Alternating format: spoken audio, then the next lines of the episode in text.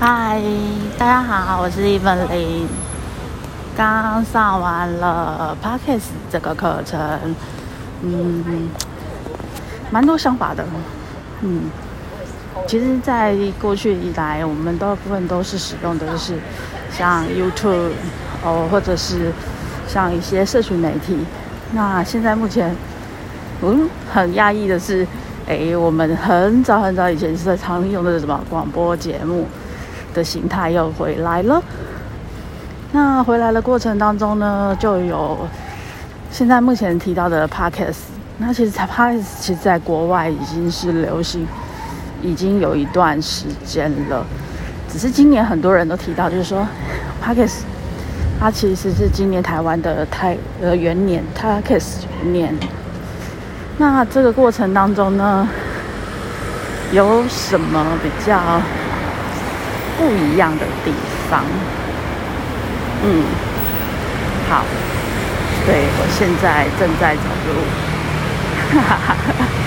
然后呢，就想说，趁着现在，我想说把它做成一个试路的过程，那也想了解，就是说，它这个过程当中，哎，我可以把它运用在哪些地方？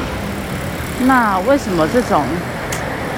呃，像是广播节目形态的东西会流行在现在这个时代里面，是不是我们的人太多的时间，不管任何的感官，其实一直是在被分化的状态？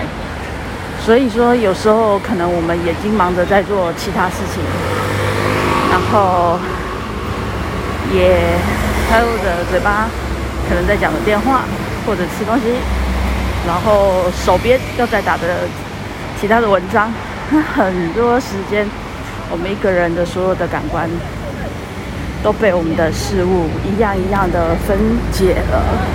那所以说，过程当中会会有一种感觉，就是我们是为什么只剩下就是耳朵的部分，想说继续再刺激我们的五个感官。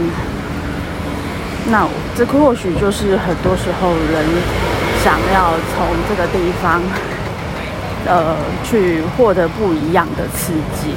我想这个大概就是现在，呃 p o c k e t 会流行回来的原因。嗯，好吧，那想如果说想要知道在更详细的内容，我想再找个时间，呃，在。F B 上好好的把它描述一下，嗯，还蛮好玩的，好吧，那就就先聊天到这里啦，各位晚安。